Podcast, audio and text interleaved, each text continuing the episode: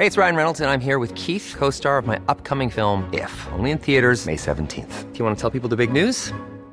All right, I'll do. Sign up now and you'll get unlimited for $15 a month in six months of Paramount Plus Essential Plan on us. Mintmobile.com slash switch. Upfront payment of $45 equivalent to $15 per month. Unlimited over 40 gigabytes per month. Face lower speeds. Videos at 480p. Active Mint customers by 531.24 get six months of Paramount Plus Essential Plan. Auto renews after six months. Offer ends May 31st, 2024. Separate Paramount Plus registration required. Terms and conditions apply if rated PG. Tarde a tarde, lo que necesitas saber de forma ligera, con un tono accesible. Solórzano, el referente informativo.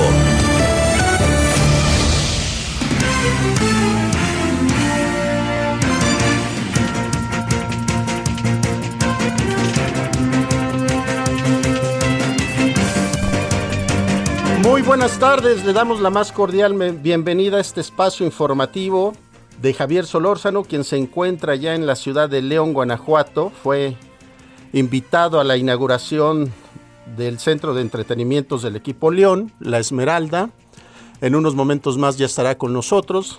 Son las 5 de la tarde con un minuto en este jueves 9 de diciembre del 2021.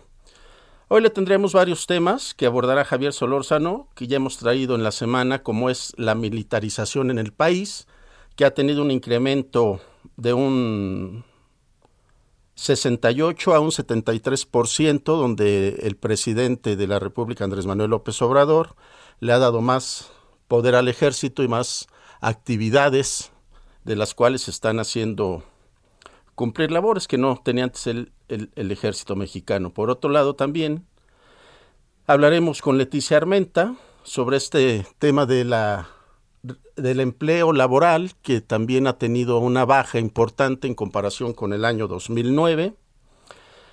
Y hay una situación de que 33 países han reducido su inversión en nuestro país por las decisiones que se están tomando en materia de apoyos a las obras del presidente, no llegar a acuerdos con los empresarios. Y bueno, esto es parte de lo que le estaremos comentando esta tarde, en lo que tenemos la comunicación con Javier Solórzano.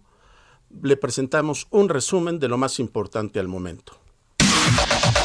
La información de último momento en el referente informativo. En noviembre la inflación se aceleró más de lo esperado a su mayor nivel en más de dos décadas, superando nuevamente por mucho el objetivo oficial, lo que refuerza expectativas de que el Banco de México subiría por quinta ocasión consecutiva la tasa de interés referencial la próxima semana. Santiago Nieto, ex titular de la Unidad de Inteligencia Financiera, aseguró que está limpio de cualquier caso de corrupción y que no tiene pleito con Alejandro Gertz Manero, titular de la Fiscalía General de la República. Juan Carlos Martínez Cecias Rodríguez, empresario mexicano y ex candidato del partido Fuerza por México a la gubernatura de Querétaro en el proceso electoral del 6 de junio pasado, fue detenido en Estados Unidos, informó el Departamento de Justicia de ese país. El presidente de la Asociación de Ingenieros y Arquitectos de México, Ricardo Rodríguez Romero, pidió al presidente Andrés Manuel López Obrador reflexionar sobre el acuerdo publicado en el Diario Oficial de la Federación que blinda las obras emblema de su gobierno al catalogarlas como de seguridad nacional. El gobierno de Estados Unidos envió ayer a territorio mexicano a los primeros dos migrantes procesados bajo el controvertido programa Quédate en México, reactivado recientemente. Los dos solicitantes de asilo fueron retornados a nuestro país a través del puerto fronterizo del Paso, Ciudad Juárez. Tendrán que esperar en esta urbe fronteriza hasta que sean citados por una corte estadounidense que revisará su petición de protección internacional. Los datos científicos sobre la duración de la inmunidad que ofrecen las vacunas contra el COVID-19 indican que esta se extiende hasta seis meses después de haber recibido la segunda vacuna, señaló la Organización Mundial de la Salud. La Agencia Europea de Medicamentos informó que la mayoría de los casos de coronavirus con la variante Omicron en la Unión Europea parecían ser leves. Sin embargo, aclaró que aún deben reunir más pruebas para determinar su nivel de gravedad en comparación con otras cepas. Esperamos sus comentarios y opiniones en Twitter. Arroba Javier Solórzano. Arroba Javier Solórzano.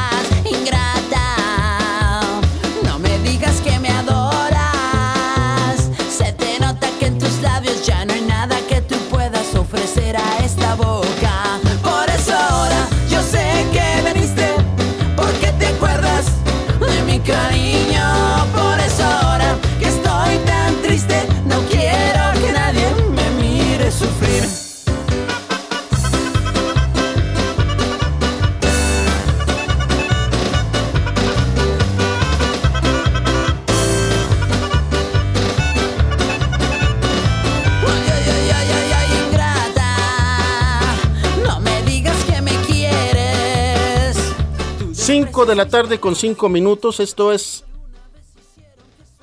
la canción de Ingrata de Café de Tacuba. El día de hoy se dieron a conocer los artistas que estarán en la primera edición del Vive Latino en Zaragoza, España, dentro de los cuales pues, está invitado Café Tacuba.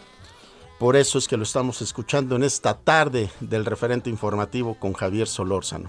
Disfrutemos un poquito más de esta música, por favor. Tú jamás podrás borrarte.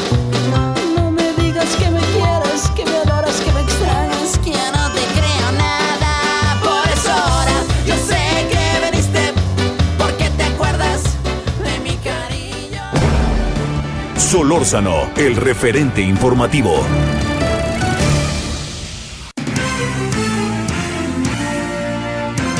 Comenzamos con la información, nos vamos directamente al estado de Hidalgo, allá se encuentra nuestro compañero José García.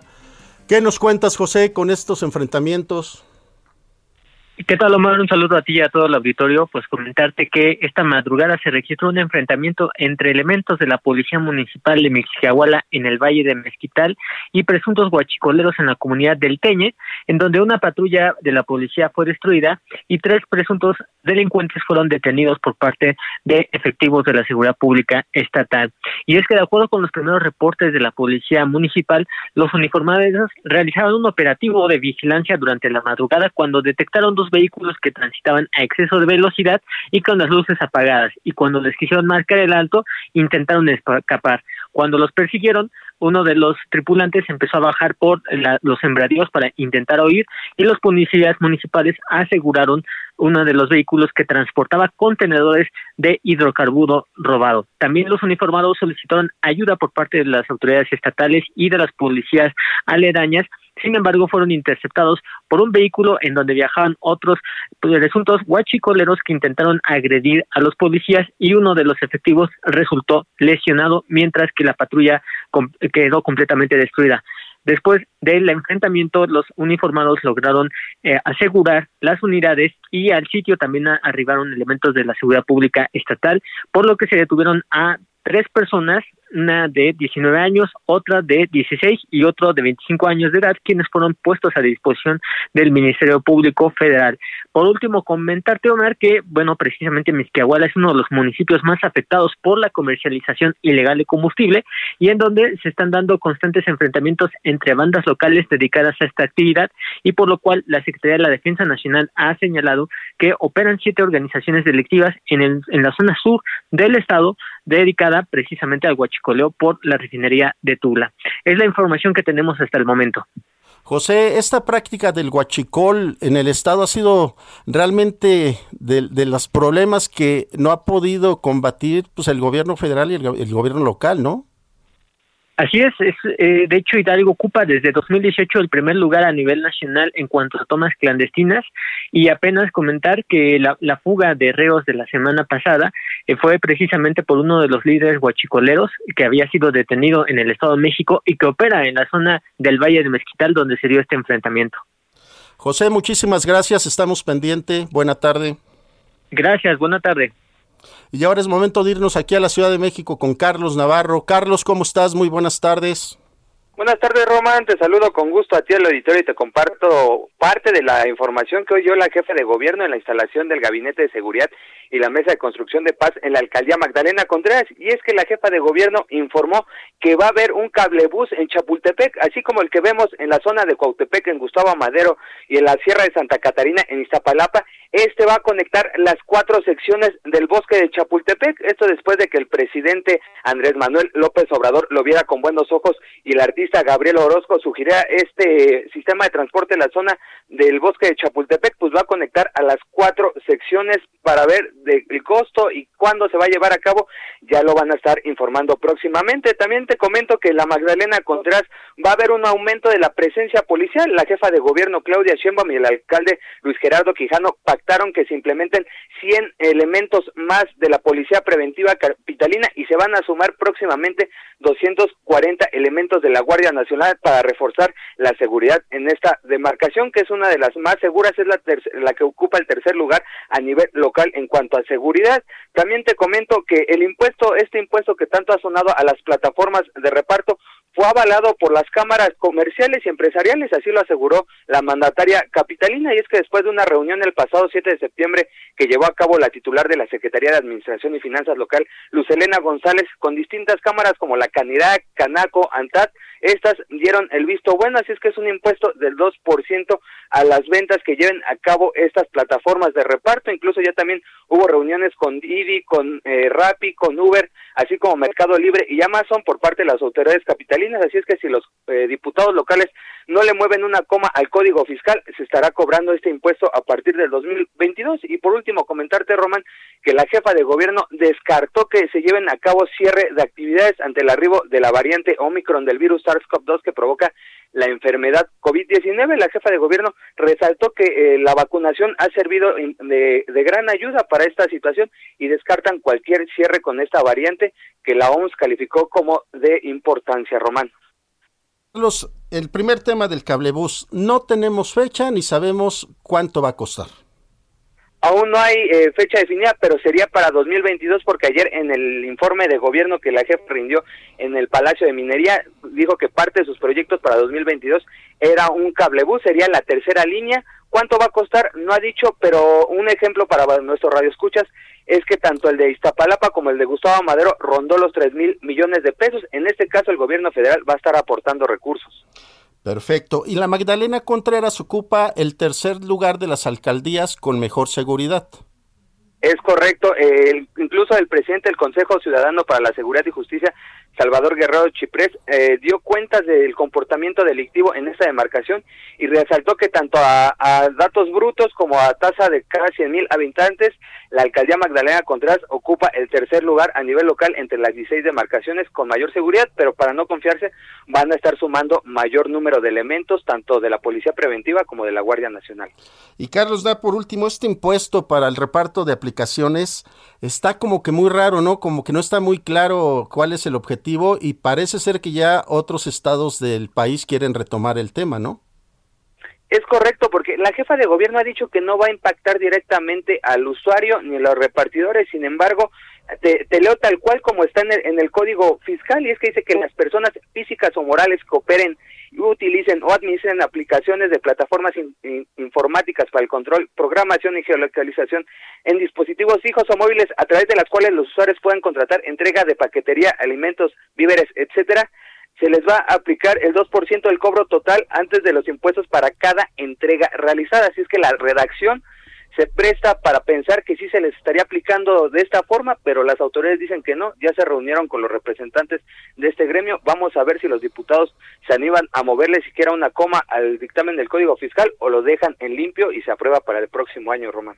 Ojalá sí sea, mi querido Carlos, vamos a estar pendientes de este tema, te agradezco mucho, muy buenas tardes. Hasta luego, buenas tardes. Son las 5 con 13 de la tarde, vamos directamente con Javier Solórzano. Muchas gracias, Romancito. Te saludo con mucho gusto, le saludo con mucho gusto, gracias. Eh, déjeme contarle que no estamos eh, transmitiendo desde nuestra cabina y ahora sí que por un problema de tránsito y de movimiento nos fue difícil este, poder empezar como hubiéramos querido a las 17 horas como empezamos todos los días, pero le agradezco y le agradezco Romancito Román, gracias Román García y a todo el equipo que lo hace posible. Estamos en el referente radio 98.5 de FM desde la Ciudad de México y mire, eh, rápidamente explico para que usted lo sepa. Eh, hoy se inauguraron unas instalaciones en la ciudad de León de un grupo, que es el Grupo Pachuca de Fútbol, y me pidieron que viniera junto con Raúl Orbañanos a conducir el evento, que fue un evento pues, para los futboleros toda una delicia, pero el asunto está en lo que significa un, un diría yo, un proyecto como este, ¿no?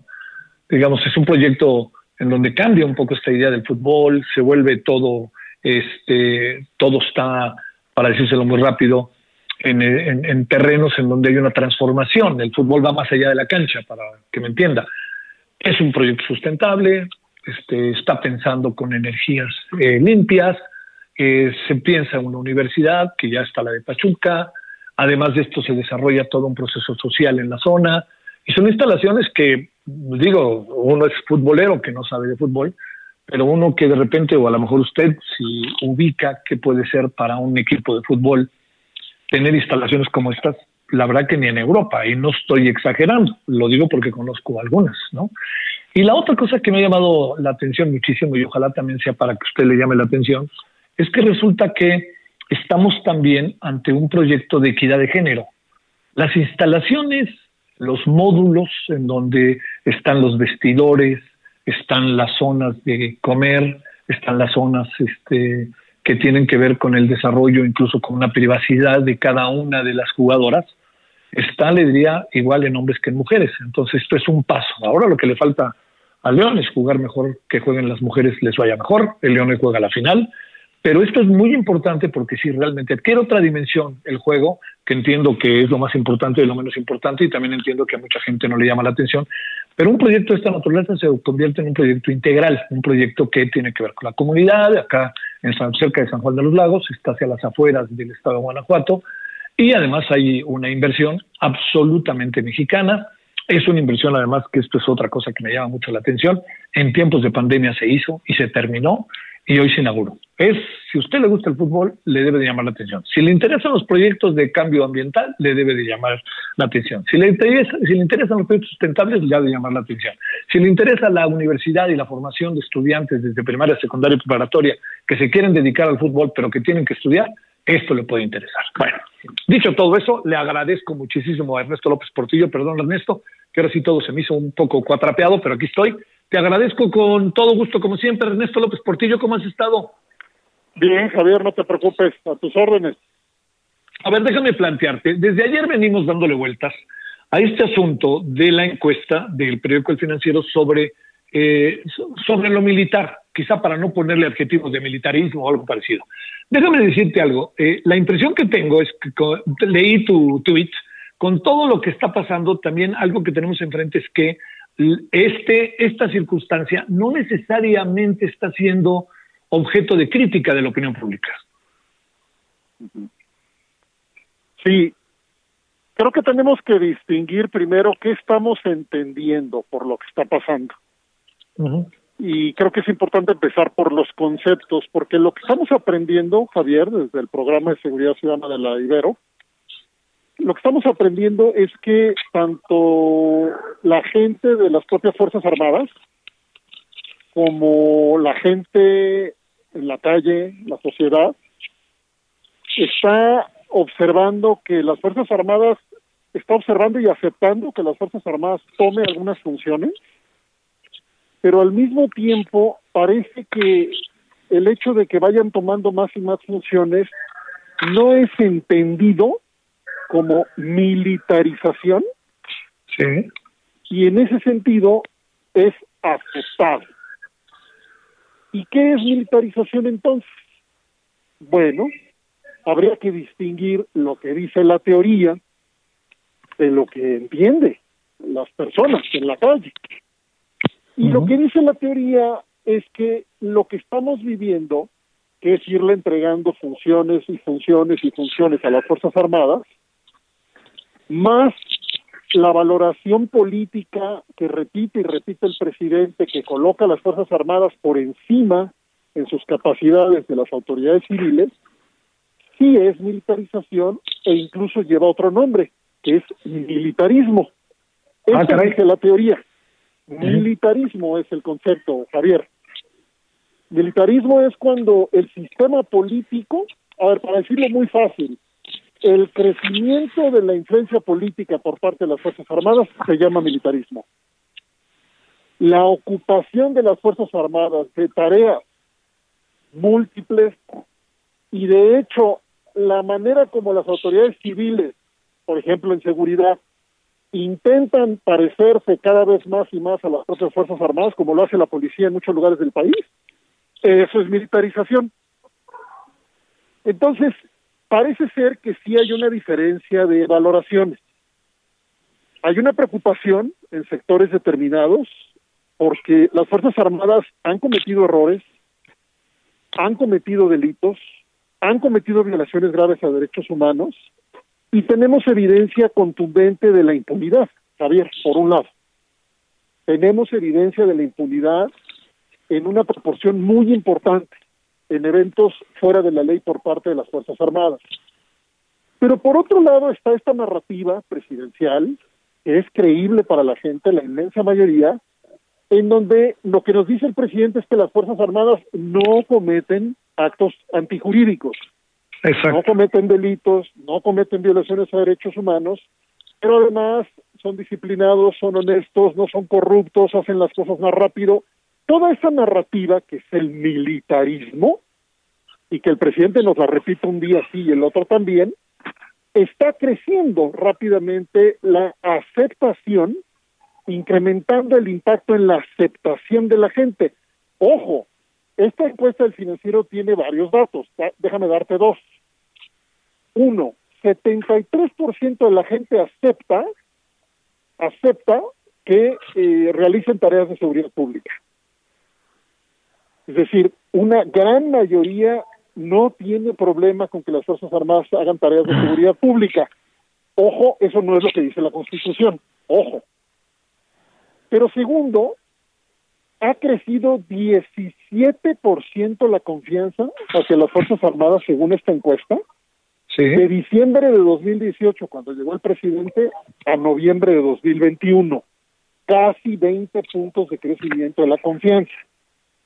Con estos datos, Javier, si nos vamos a una pregunta sobre legitimidad, entendida como consenso, pues tenemos una ruta bastante asegurada. Y por eso yo subí estos tweets. El tweet en el que yo subo, yo, yo, yo puse un tweet donde yo dije, creo que esto va para largo. ¿Y va para largo Eh, qué?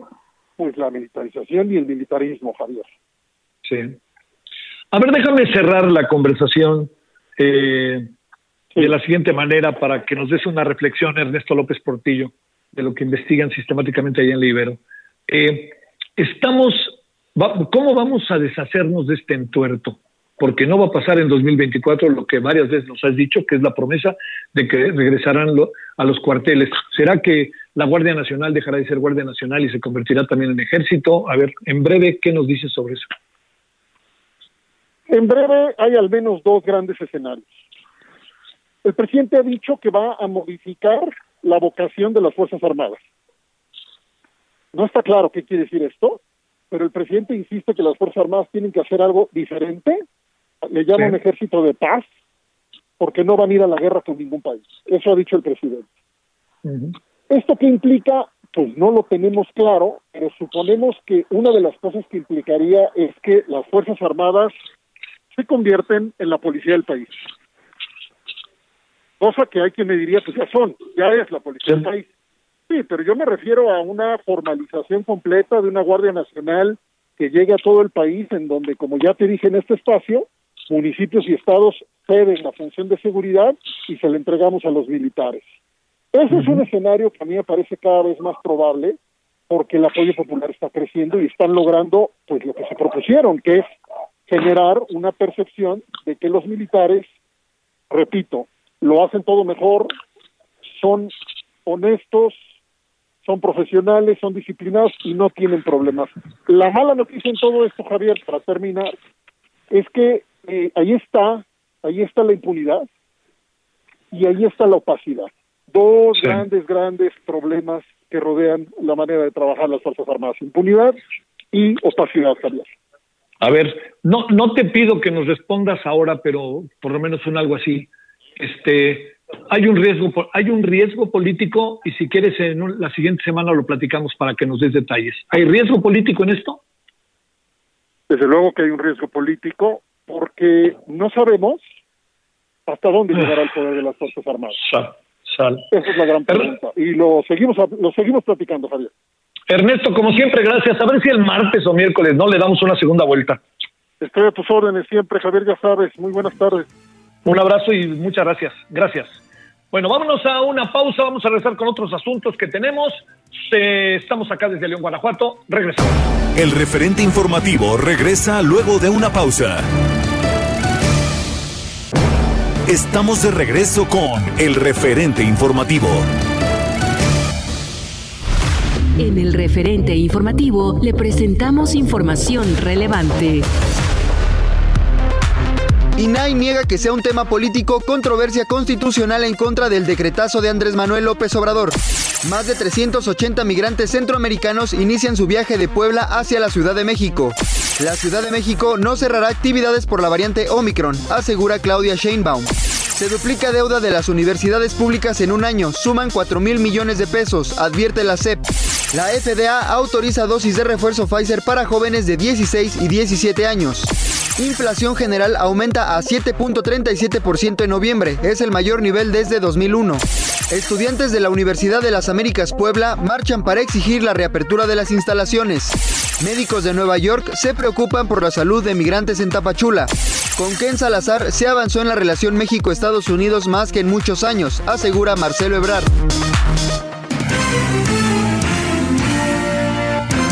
Esperamos sus comentarios y opiniones en Twitter. Arroba Javier Solórzano. Arroba Javier Solórzano.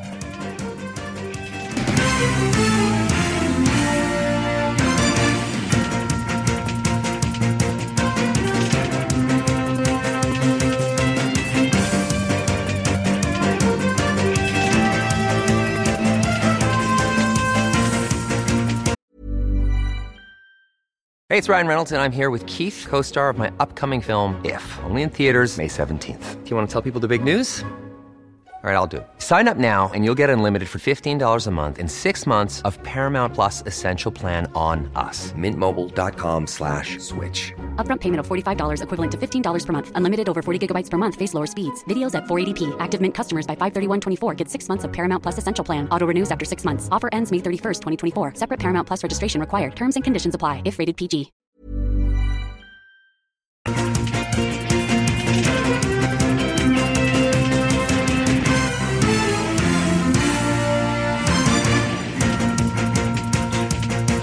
Bueno, aquí andamos de vuelta desde León, Guanajuato. Oiga, está en curso un asunto, la verdad que muy, muy brutal. Eh, un accidente en Chiapas está dejando al menos 30 migrantes muertos. Era algo que, que uno imaginaba muy lamentablemente que podía eventualmente pasar.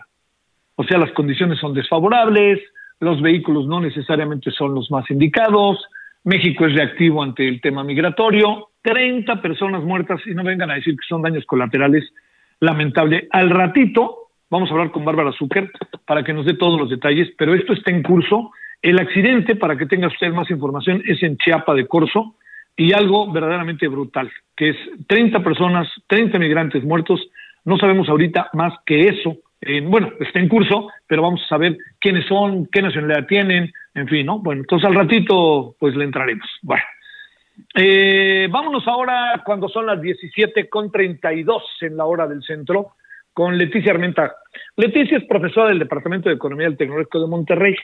Estamos eh, con una gran cantidad de asuntos que tienen que ver con el tema del crecimiento, de que el empleo se reactiva, pero se hunde la productividad laboral, pero no solamente es eso, como usted y yo lo sabemos, el empleo se reactiva, pero en muchas ocasiones han bajado los salarios.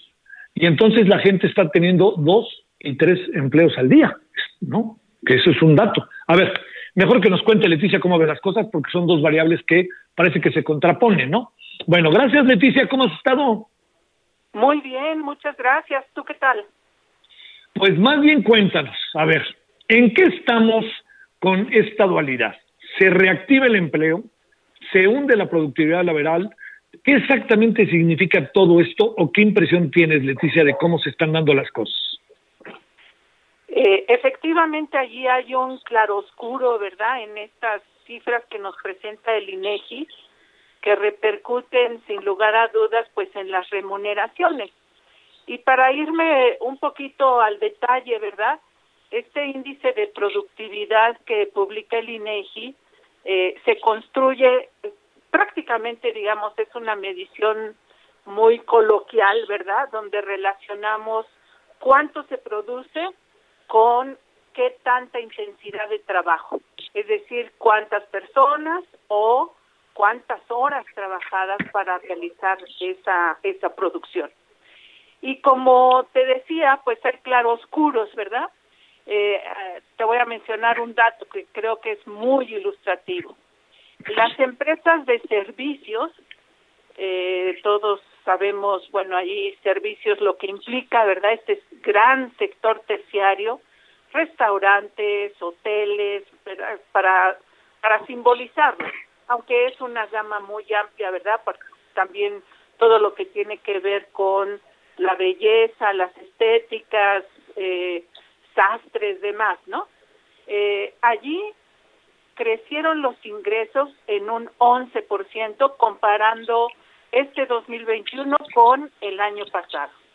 11% es un crecimiento importante, prácticamente el mayor de todos los sectores que nos refleja el INEGI. Sin embargo, el personal ocupado cayó 12%. ¿Qué vemos allí? Eh, por un lado, eh, podríamos decir, si no tuviéramos este detalle, pues aplausos a las empresas de servicios, su productividad es mucho mayor que la que era previamente. Y sin lugar a dudas, aquí se observa una sustitución, ¿verdad?, de la mano de obra. Típicamente el sector servicios absorbe una cantidad de empleo muy importante, pero en la pandemia pues vimos muchos de estos servicios, por un lado cerrados, por el otro lado llevados a un mayor nivel tecnológico y es allí en donde se ve precisamente esta sustitución que menciono, ¿verdad? Sí. Oye, a ver, este, es que el tema este de la baja productividad, si no hay proceso de formación, este, pues ¿qué anda pasando con, con los trabajadores en general, no? Este, porque yo no dudo que todo el mundo quiera regresar, pero hay muchas cosas que se depuran en el mercado y a lo mejor los propios trabajadores no han tenido tiempo para meterse en esa dinámica después de dos años de pandemia más lo que viene. Sí, eh, eh, tiene toda la razón. Y, un, y uno de los elementos, digamos, que nosotros, cualquiera de nosotros como trabajador, observamos, pues ciertamente son las condiciones eh, de nuestro entorno laboral. Si exige más tiempo, pero la remuneración es menor, eh, por un lado agradecemos tener trabajo, pero por el otro lado sabemos pues que no es la mejor situación la que estamos viviendo y seguramente en un momento de crisis como el que estamos viviendo se acepta, se acepta porque no hay una opción. Sin embargo, lo que hemos visto también a lo largo de la pandemia es el aumento del sector informal. Y esa ha sido una válvula de escape, deja decirlo de esta forma, ante esta reducción del mercado laboral. El hecho de que no se contraten tantas personas como están dispuestas, pues obviamente obliga a buscar otras vías y el sector informal por muchos años ha sido esta válvula de escape. Oye, eh, le anda pasado, a ver, eh, dice el presidente que, que, se ha portado bien con las clases medias, aunque la llena de, de disparos, como luego se dice metafóricamente. Eh, y dice, les hemos aguantado el precio de la gasolina, en fin, toda una serie de cosas. Eh, ¿Qué le ha pasado a la clase media laboral? Pues yo te diría, de acuerdo a las estadísticas del INEGI, eh, así una revisión súper rápida, empresas constructoras, industrias manufactureras, comercio al por mayor y por menor, empresas de servicios, todas reflejan menores costos de la mano de obra. Y dicho en, en términos muy claros, ¿verdad? Pues hay una reducción de salarios impresionante muchas empresas, eh, justamente por la pandemia, ante la baja de las ventas, la baja de actividad, lo que hicieron fue exactamente bajar los sueldos. Entonces, ¿cómo, cómo, ¿cómo nos va? perdón Sí. que me incluya, pero ¿cómo nos va la clase media? Pues bastante difícil. Por un lado tenemos una inflación histórica, 7.4 prácticamente, y una reducción de los salarios, como ya te mencionaba, el más escandaloso a nivel de empresas de servicios, ojo, no financieros. 21% cae el costo de unitario de la mano de obra en ese sector. Uy, uy, uy. A ver, eh, la clase media está dejando de ser tan numerosa, obviamente, ¿verdad? Sí, definitivamente eh, el mismo INEGI ha reconocido cómo hay un incremento de la pobreza y tristemente, ¿verdad? Es parte de esta clase media pues que se ha pauperizado. Oye, eh, a ver, eh, esta, esta variable de la informalidad se consideran como empleos, de- como fuera, pero no hay manera de registrar la informalidad en toda su dimensión, ¿no? Exactamente. Eh, los empleos que podemos de alguna manera eh, registrar, pues son precisamente los que están en el sector formal. Hay una medición que hace el INEGI también monitoreando al sector informal, pero por su naturaleza, obviamente son estadísticas, son eh, cálculos, ¿verdad?, que se pueden llegar a hacer a través de monitoreos, etcétera, pero definitivamente pues es un empleo de menor calidad toda vez que no cuenta con las prestaciones, ¿verdad?, mínimas del Ujú. Oye, eh, este, vamos, vamos hacia dónde? Este, entiendo que es una pregunta muy complicada, pero a ver, retomando lo que hemos conversado, inflación alta, se recupera el empleo, pero baja la productividad, crecimiento abierto del sector informal, rompimiento abierto con la clase media. Eh, y también diría yo, hay otra variable que es muy inquietante, que según también los números, todo indica que la, lo- la pobreza está creciendo. Así es, definitivamente. Eh, es un panorama muy complicado. En realidad, mientras no tengamos un alto crecimiento, es prácticamente imposible que se recupere el empleo, porque, eh, vamos, no hay forma de justificar mayores contrataciones si tus ventas, como cualquier negocio, ¿verdad?, no están aumentando. Eh, Oye. ¿Hacia dónde vamos? Eh, es, es muy complejo, ¿verdad?, mencionarlo. Eh, sin embargo, bueno, eh, hay opciones en el sentido eh, personal, ¿verdad?, de una búsqueda de alternativas en la actividad.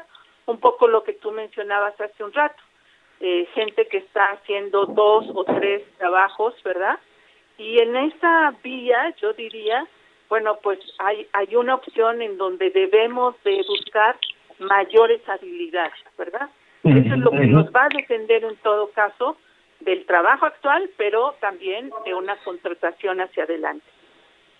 Oye, este, eh, la- los números también, pronósticos que tienen que ver con la inflación, para cerrar te, te diría, parece que no avanzan, eh, que, vamos a tener que esperar un buen rato. Entonces viene un diciembre, estamos en un diciembre complicado, estamos en un enero, una cuesta de enero que puede ser ruda. A ver, ahí para cerrar la conversación, ¿Cuáles son esas variables que tenemos que considerar de aquí a dos, tres meses? ¿Y qué tanto este proceso que estamos viviendo se puede, se puede mantener, ¿no? Que eso sería muy, muy delicado para la economía del país. Sé que el mundo anda en algunos casos igual, la inflación de Estados Unidos es altísima. Sí, eh, eso es cierto, ¿verdad? Hay un proceso de inflación a nivel global debido justamente al rompimiento de muchos procesos de producción, escasez de insumos, eh, el tema de la energía, etcétera, etcétera. Sin embargo, en México eh, la inflación tiene un componente muy importante que es lo que más pega a la población, que es el aumento de los precios en los alimentos. Claro. Eh, esa es una de las variables que más puede pauperizar finalmente a nuestra población. ¿Y qué te diría allí? Eh, no, honestamente, eh, del lado personal, ¿verdad? Como te mencionaba, buscar nuevas actividades, eh, adquirir habilidades la misma pandemia nos ha obligado a, a usar eh, tecnología que no estábamos familiarizados, muchas cosas que no hacíamos antes, ¿no? Y por el lado de la política pública, pues definitivamente eh, el gobierno se ha tardado muchísimo, eh, ha sido demasiado eh, firme en no ampliar eh, la base fiscal, ¿verdad? Darle un empujón a la economía. Eh, otros países, y lo vemos en las estadísticas, pues han incrementado su gasto porque saben que esa es una forma de eh, impulsar el crecimiento. Este gobierno en esa tónica de austeridad, pues francamente está eh, eh, produciendo un, un hoyo más profundo, ¿verdad? ¿Está creciendo de cualquier manera la deuda o no, Leticia? Allí hay una combinación eh, muy, muy al estilo, ¿verdad? Porque las cifras oficiales eh, buscan siempre exhibir que la deuda externa no se ha movido, que, que no ha crecido, etcétera, etcétera. Pero cuando tú monitoreas la deuda interna, te das cuenta, pues, que hay un efecto ahí de sustitución. Ciertamente se ha contenido la externa, pero vía interna esta ha seguido creciendo. Y Sí. eh, digamos, es un comportamiento natural ante una retracción de los ingresos, por supuesto, pero el tema acá es el uso de esos recursos, en donde realmente pueden provocar la mayor reactivación. Eso es, al final de cuentas, lo que la población necesita. Tiempos rudos, ¿eh? Tiempos muy complicados y luego, pues, sal- digamos, eh, te- tenemos en otra etapa, que no, que quede clarísimo, no es que ya pasó, en otra etapa la pandemia, pero, pero ahora sí que, pues, vienen las secuelas también de ciertas cosas y, pues, un diciembre y enero complicado, ¿no? De cualquier manera. Definitivamente un, un, tie- un tiempo difícil, sin embargo es un tiempo en el que hay que tomar decisiones y decisiones eficientes, ¿verdad? Decisiones híjole, claro. favorables. Leticia Armenta, profesora del Departamento de Economía del TEC de Monterrey. Gracias, Leticia, te mando un saludo, buenas tardes. Muchas gracias, al contrario, un saludo para Gracias para ti, gracias. Bueno, fíjese, le decía yo hace rato que está en curso una información en donde yo originalmente vi, Bárbara Zucker, ella está en Chiapas, nuestra corresponsal, no me adelanto, pero le asegura que le dije que 30 migrantes muertos, tengo la impresión de que la cifra ha crecido. No me adelanto para que en este momento Bárbara Zucker desde Chiapas nos cuente qué pasó. Bárbara, te saludo con gusto, buenas tardes. Muy buenas tardes, Javier. Pues sí, en efecto, ah, en la cerca de las tres y media de la tarde, un tráiler se volcó en la autopista Chiapa de Corzo Tuxtla Gutiérrez a la altura de la colonia El Refugio, pues dejando un saldo de manera preliminar en estos momentos. eh, en parte de la actualización es que se manejan 49 muertos, esto es de manera preliminar, y más de 45 lesionados, esto confirmado eh, hace unos momentos por un, en un comunicado de Protección Civil del Estado de Chiapas. Los hechos ocurrieron pues a las 15:35 horas con el conductor que también se dice que iba en exceso de velocidad, pues perdió el control y volcó con decenas de migrantes que viajaban hacinados en una caja del tráiler y quienes salieron despedidos y se precipitaron hacia un canal ubicado a un lado de la carretera mientras otros quedaron eh, aprisionados dentro de la caja del camión, brigadas de rescate de Cruz Roja Mexicana, Protección Civil, elementos de seguridad y también de migración, pues auxiliaron a los lesionados trasladándolos a los diferentes hospitales de Tuxtla Gutiérrez. Protección Civil del Estado contigo que suman 45 lesionados, esto hace en un, en un comunicado y bueno, ya de manera extraoficial se manejan 49 muertos, todavía estamos esperando la confirmación, Javier, de eh, esto, de, de esta, de este accidente. Oye, a ver, Bárbara, tenemos, eh, ellos venían hacinados en un tráiler. El tráiler va a exceso de velocidad. Eh, tenemos una idea de quiénes iban en el tráiler, si eran de qué nacionalidad, hombres, mujeres, prevalecientes, niños, niñas, adolescentes. ¿Sabemos algo o todavía no? No, todavía esa información no, no la tenemos, este Javier. Solamente sabemos que son migrantes, pero se desconoce cuál sea la nacionalidad de los migrantes y eh, Estamos esperando que nos brinden más información. Hasta el momento, de manera, hace unos minutos, hace una hora, cuestión de una hora, pues eh, eh, Protección Civil nos emitió un comunicado en el que nada más hablaba de 45 lesionados, sin mencionar los fallecidos. Las personas muertas. Sí. Así es, o sea que esta es la esa es la información oficial y lo que ha estado circulando es que ya son 49 muertos y se habla de que habían en ese tráiler más de 100 100 inmigrantes dentro. No se sabe si realmente se pagó o si los migrantes pagaron. Ah, todo indicaba que este tráiler tenía dirección hacia la capital chiapaneca, Tuxtla Gutiérrez, y es toda la información que tenemos en este momento. Venían de la frontera y iban hacia Tuxtla, supongo, ¿no? Todo dice, eh, según lo que se sabe, es que venía de Chiapa de Corzo. Probablemente, eso, eso, es lo que no, no sabemos más, la verdad de qué es lo que está pasando, es lo que estamos investigando y pues por supuesto que tendremos más información más adelante en cuanto a esto vaya avanzando, Javier. Hijo, no, no, no quiero echar este más de lo que de suyo es una situación terrible, pero te diría, este Bárbara, sabíamos que esto de alguna manera en una de esas podía pasar. Lo sabemos, ¿eh? No creo que estemos, estamos dolidos, pero esto es algo que de repente uno piensa que se pudo haber evitado. Pues eh, en efecto, Javier, pues eh, a lo largo de estos días hemos estado informando de la situación de los migrantes en la frontera sur, que ya pues exigen, han hecho bloqueos carreteros, pidiendo ya que los trasladen, que lleguen los autobuses. Sin embargo, pues se habla que hasta el 22 de diciembre probablemente lleguen los camiones para para hacer los traslados y ellos tienen que estar esperando. Eh, entonces sí, también ya la situación de ellos, pues ya es este pues es bastante crítica. También el, el gobernador del estado, Rutilio Escandón, eh, ah, dio un tuit en el que se solidariza con las víctimas eh, de este accidente y que determinarán responsabilidades de acuerdo a la ley. Eso es lo que acaba de decir. Eh, ¿Migración tienes información que hubiera dicho algo el Instituto Nacional de Migración o nada por ahí todavía? Nada por allí. Lo que sabemos es que también eh, Migración ha estado en las tareas de rescate trasladando a los migrantes hacia, hacia las clínicas, hospitales, para apoyar, brindar apoyo a los migrantes. Seguramente harán lo correspondiente de tenerlos resguardados, no, no, no, probablemente veremos qué situación, este, eh, eh, cómo sucede, cómo va avanzando esta información, Javier, y les estaremos informando. Te mando un gran saludo, Bárbara, lo que sea, ya sabes, de inmediato, ¿no? Si te parece. Por supuesto que sí, Javier, aquí estamos. Sale. Bueno, vámonos eh, muy en breve. Adrián Arias hoy trae un reportaje muy interesante en las ocho de el periódico en el impreso. Desde hace varios días he estado trabajando un tema. 33 países reducen inversión en México. A ver, no me adelanto, mi querido Adrián, de reportero de la sección Mercados, MERC 2. Cuéntanos muy en breve qué fue lo que investigaste.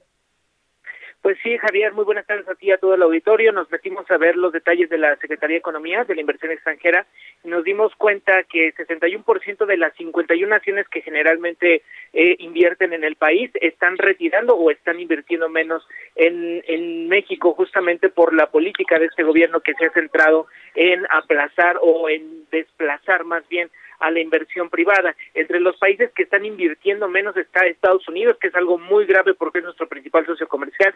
Está también España, que ha sido blanco eh, de críticas por parte del gobierno federal. Está Alemania, Japón, Noruega, Francia, China. En general, muchas potencias del mundo están invirtiendo menos, Javier, pues justamente por esta política de incertidumbre que ha incluido, pues, cambios, por ejemplo, en el sector energético, en el sector eléctrico, que están generando, pues, que no haya esa certeza para invertir, Javier. Oye, pero decías en los datos que eh, ¿para cuánto alcanzaría esta falta de, recursos que han dejado de percibir? Y tú se ponías como un ejemplo por ahí el aeropuerto, ¿no? Sí, mira, entre 2018 y 2020 dejamos de captar 6.308 millones de dólares. Este dinero alcanzaría para construir 1.7 veces el nuevo aeropuerto internacional Felipe Ángeles. De ese tamaño estamos hablando que es la afectación, Javier. Te mando un gran saludo. Gracias, Adrián. A ver si le seguimos, si te parece. Con gusto, Javier. Muy buenas tardes. Sale. Bueno, esto tiene que ver hoy con las ocho columnas de, eh, del periódico, del impreso del Heraldo, que es un asunto, créame, de enorme, enorme relevancia. La verdad que le diría, es algo que, que deberíamos de, de, de considerar, de que de, el desaliento que de repente se puede ver desde el exterior a las inversiones, a pesar de que se habla de que hay muy buenas inversiones, esté colocándonos en eh, una situación verdaderamente eh, en apuros, porque México es de estos países que durante mucho tiempo eran de los conocidos como países emergentes, en donde había una gran inversión. ¿Sabe dónde está una de las broncas? Usted ya lo sabemos. El tema del Estado de Derecho y de la que sienta la gente que va a invertir y que va a asegurar. Y como ha habido signos muy contradictorios, pues bueno, ya usted y yo lo sabemos. Eh, ya seguiremos. Bueno, mañana estaremos ahí a las 17 horas en hora del centro, desde la Ciudad de México. Hoy les saludo desde León. Yo espero que todavía tarde, pásela bien y le diría que este, ya le contaré más a detalle lo muy interesante que ha pasado estos días, este día en particular, aquí en la ciudad de León, Guanajuato, con un proceso integral del fútbol. Pásela bien. Adiós. Hasta aquí, Solórzano, el referente informativo. Heraldo Radio.